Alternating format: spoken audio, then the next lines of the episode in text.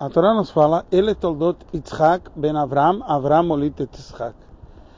Esses são os descendentes de Yitzhak, filho de Avram. Avram gerou Yitzhak. Rashi fala, porque tem que falar Yitzhak, filho de Avram, e Avram gerou Yitzhak, a gente já saberia. É que tinha um pessoal que é chamado Letzaneador, os palhaços da geração, as pessoas que gostavam de tirar sarro.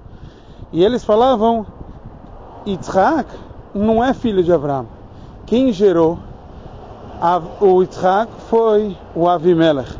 Quando Sarah esteve na casa do Avimelech, foi de lá que ela engravidou. O que, que Hashem fez? Fez que Yitzhak fosse muito parecido com Abraão. Na linguagem do Rashi, ele fala Tsar, klaster panav shel Yitzhak domele Abraão. Ele desenhou a cara do Yitzhak similar à do Abraão o Rebbe nos traz, parece que Mahasaka dos Baruch, o que Hashem fez de tão especial? Ele desenhou a cara do Isaac parecido de Abraão. Normalmente, um filho é muito parecido com seu pai. O que quer dizer? Que ato tão especial é esse que Hashem precisa fazer? Então está explicado na Hassidut que normalmente a cara da pessoa tem a ver com a personalidade. E nós sabemos que Abraão ele representa Chesed, bondade. Yitzhak representa Gvurah, severidade. Então, bondade e severidade, realmente, eles não têm nada a ver.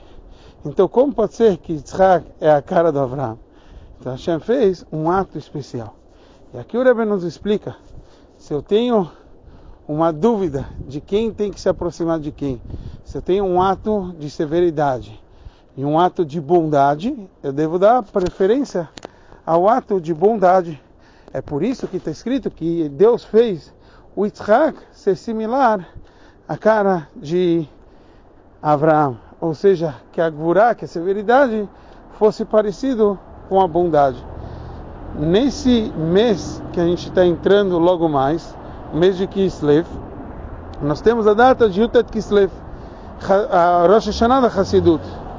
E o conceito do Rosh Hashanah da Hassidut é exatamente isso transformar aquilo que era para ser oculto em revelado.